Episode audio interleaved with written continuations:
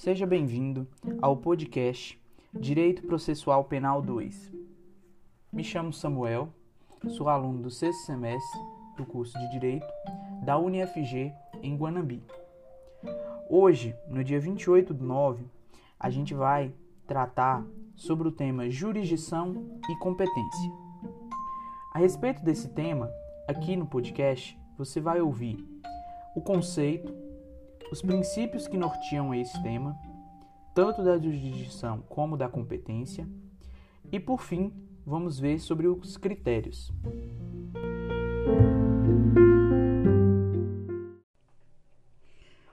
Para começar a problemática, a gente vai conceituar jurisdição.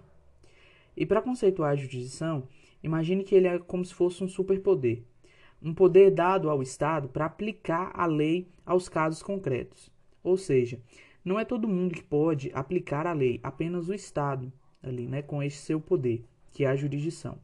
E ele vai visar resolver litígios, conflitos e vai ter é, é, esse poder, essa função atribuída a um terceiro, né, que seria uma outra pessoa, que vai ser ali em tese imparcial, que é a figura do juiz.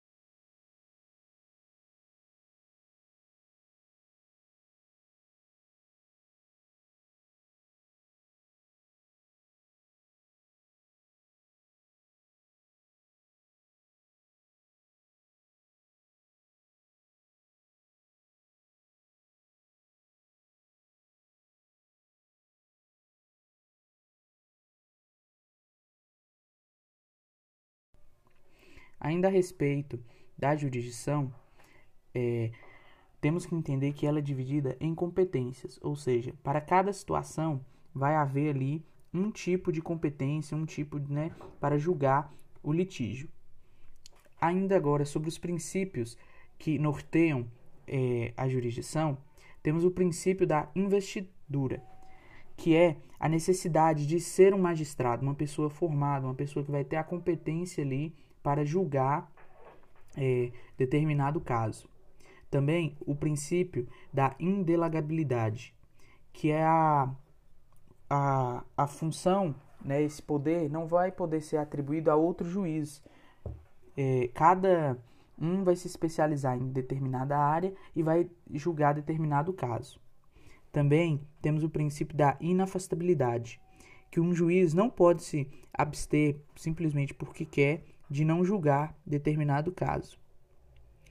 É, o princípio da inevitabilidade está ligado a as partes não escolhem quem vai julgar o caso. Né? Isso é algo que é imposto para elas, para ser justo.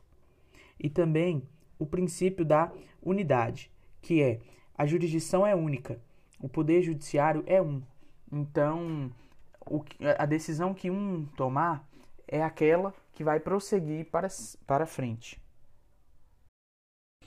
Entendido a jurisdição, o conceito e os princípios, vamos falar agora um pouco das características dessa jurisdição.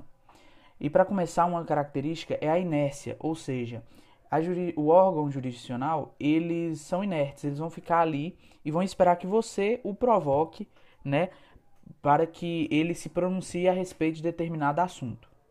Outra característica é da substitutividade, que é conflitos penais vão exigir a atuação do Estado, né?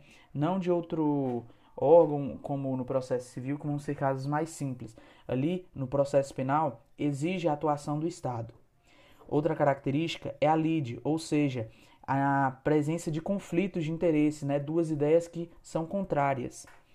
Também temos a atuação de direito, que nada mais é no processo penal a necessidade de se aplicar a, a, a lei penal, né? A lei, é, a lei penal. A imutabilidade, que é o exercício da jurisdição. Ou seja, é, o processo penal ele visa um fim, que é a sentença imutável. Explicado a jurisdição, vamos partir para a competência.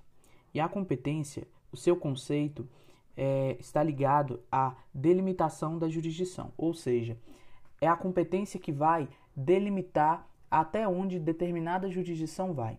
Ou seja, é a competência que fala: determinado magistrado vem até aqui, julga até esse, esse caso. Né? Agora aqui não, já é de uma área é, eleitoral, né? um judiciário eleitoral. Aqui é uma área de um judiciário, judiciário militar. E outra uh, que pode outra coisa que pode ajudar a conceituar a competência é a autoridade aplicada o direito aos litígios, que é exatamente o que eu falei. Cada é, magistrado, cada que vai utilizar a jurisdição, vai ter uma competência, ou seja, ele, ele mexe até aqui, ele pode mexer, resolver até determinado assunto, determinado processo penal. É, também a, fixa, elas são fixadas em normas constitucionais e leis, né, que vai resolver e vai exercer a funcionalidade à jurisdição, né, vai, vai trabalhar em torno da jurisdição a competência. Explanado o conceito da competência, a gente vai explicar mais sobre a competência material e a competência funcional, que são dois tipos de competência. Uh, aspectos da infração, ou seja, do crime, vão estar ligados à competência material. E elementos processuais, que está mais ligado à regra do jogo, como vão seus próximos passos dentro do processo penal, está ligado à competência funcional. A competência material, como eu disse anteriormente, que está ligado a aspectos da infração, são em três, que vai ser em razão da matéria, ou seja, que vai estar levando em consideração a natureza da infração, em razão do território, que vai ter como parâmetro onde houve a consumação do delito. E por último, em razão da pessoa, leva em consideração a função de desempenhada por ela, né? A respeito dos critérios para competência funcional, também vão ser três, que é o objeto do juízo, que é nada mais a distribuição de tarefas de acordo com questões trazidas no processo, o grau de jurisdição, que é a possibilidade do reexame na questão da prova via recursal e a fase de processo, que vai ser ali a divisão do processo em etapas, que vai possibilitar a segmentação dele.